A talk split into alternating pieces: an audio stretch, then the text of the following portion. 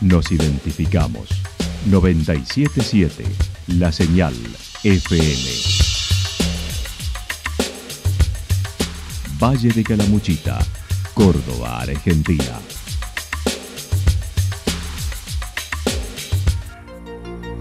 El más completo resumen de las noticias de la región, encontralos todos los días a las 12 y 30, a las 16 y a las 22 horas.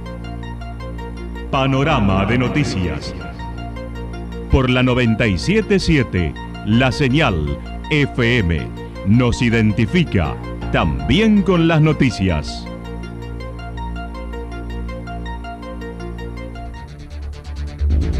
Municipalidad de Villa del Lique.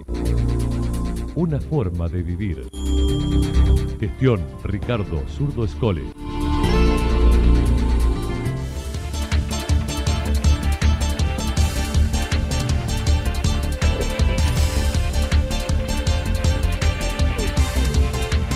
A esta hora hacemos un repaso por la información regional a través de los títulos. Universidad de las Sierras, el informe indica las óptimas condiciones para su creación.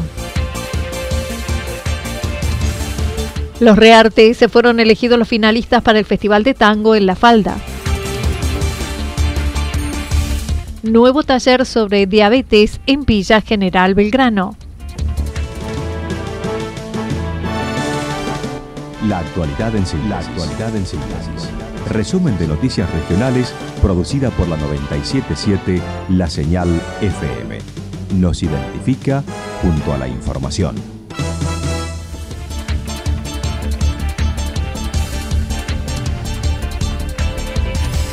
Universidad de las Sierras, el informe indica las óptimas condiciones para su creación. El 2 de julio del 2021 se firmó un convenio entre Flaxo y los intendentes de Encuentro Calamuchitano para iniciar el estudio de factibilidad de la creación de una universidad pública en la región.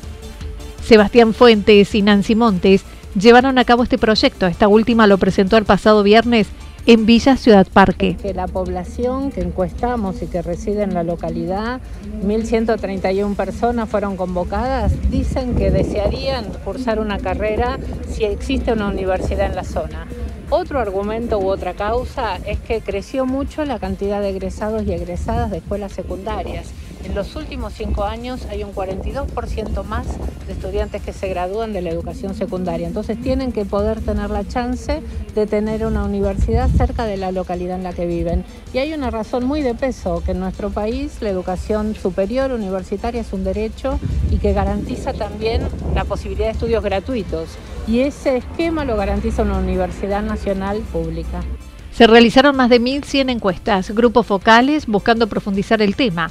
El 28% argumenta la distancia como motivo para no estar estudiando actualmente y un 19% razones económicas.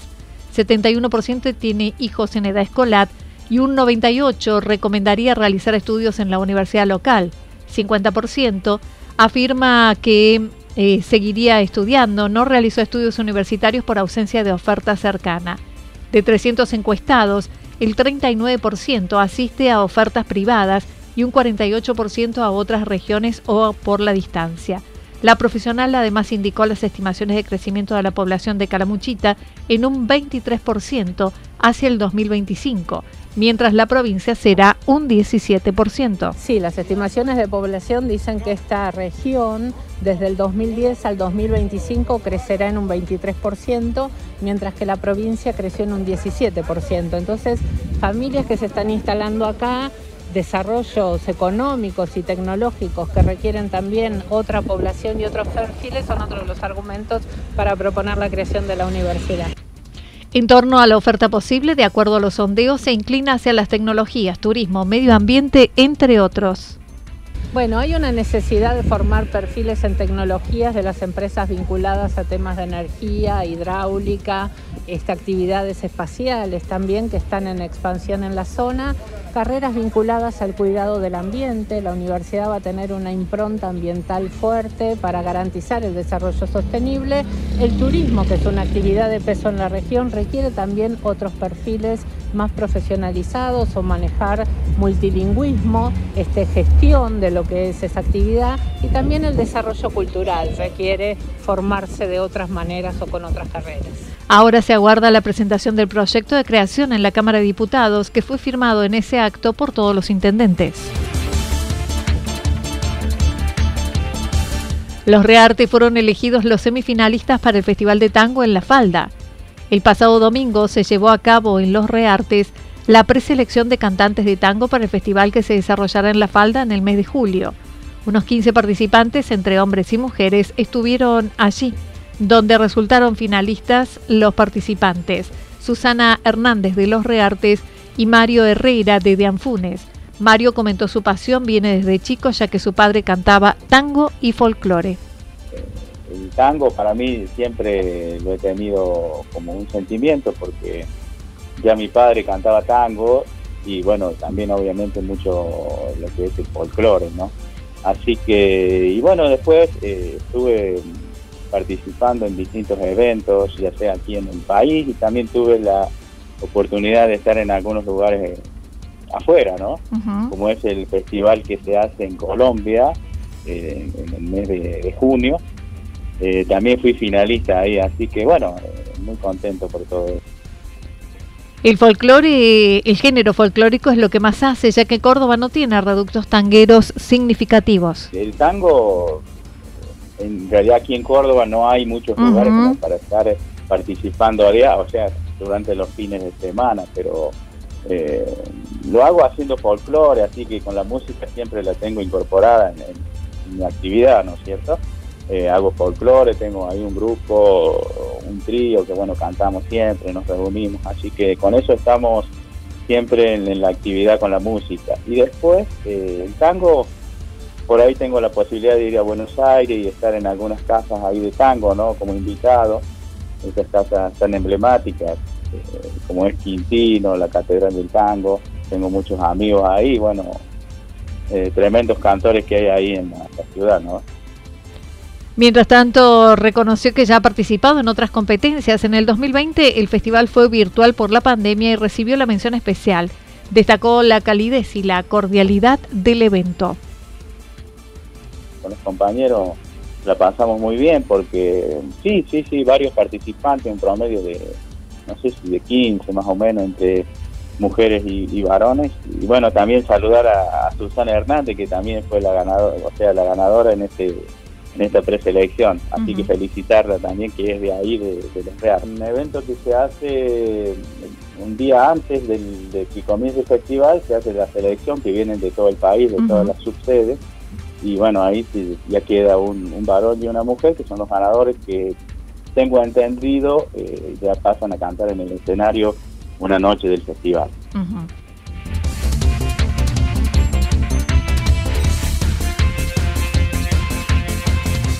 Nuevo taller sobre diabetes en Villa General Belgrano el próximo sábado se llevará a cabo el segundo taller de diabetes organizado por Eucapía Asociación Simple. Una de las integrantes, Gladys Díaz, destacó la necesidad de reforzar los temas de salud desde la organización.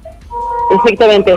Nosotros desde Eucapía hemos tratado de, reforzar algunos temas de salud eh, durante la pandemia y diabetes ha sido un tema que nos ha, eh, ha tocado, digamos, para eh, sobrellevarlo y ayudar a la gente de que no deje de lado controles. Entonces, eh, la doctora Saltari tiene un lindo proyecto para sus pacientes, sobre todo con educación.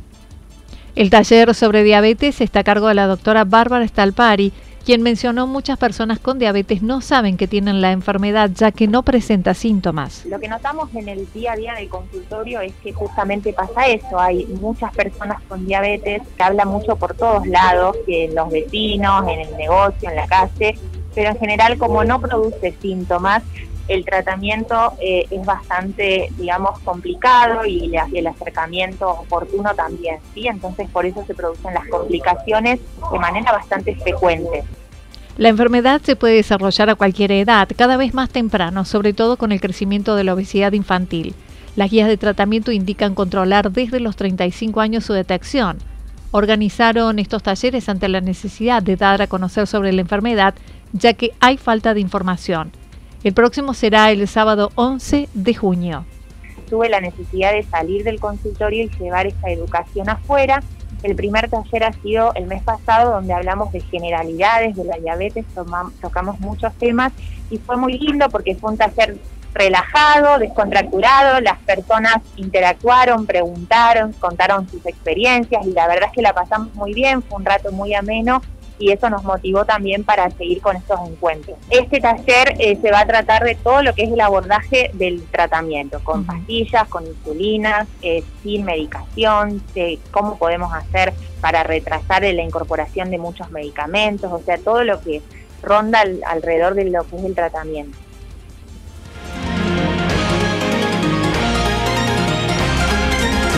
Toda la información regional actualizada día tras día Usted puede repasarla durante toda la jornada en www.fm977.com.ar. La señal FM nos identifica también en Internet.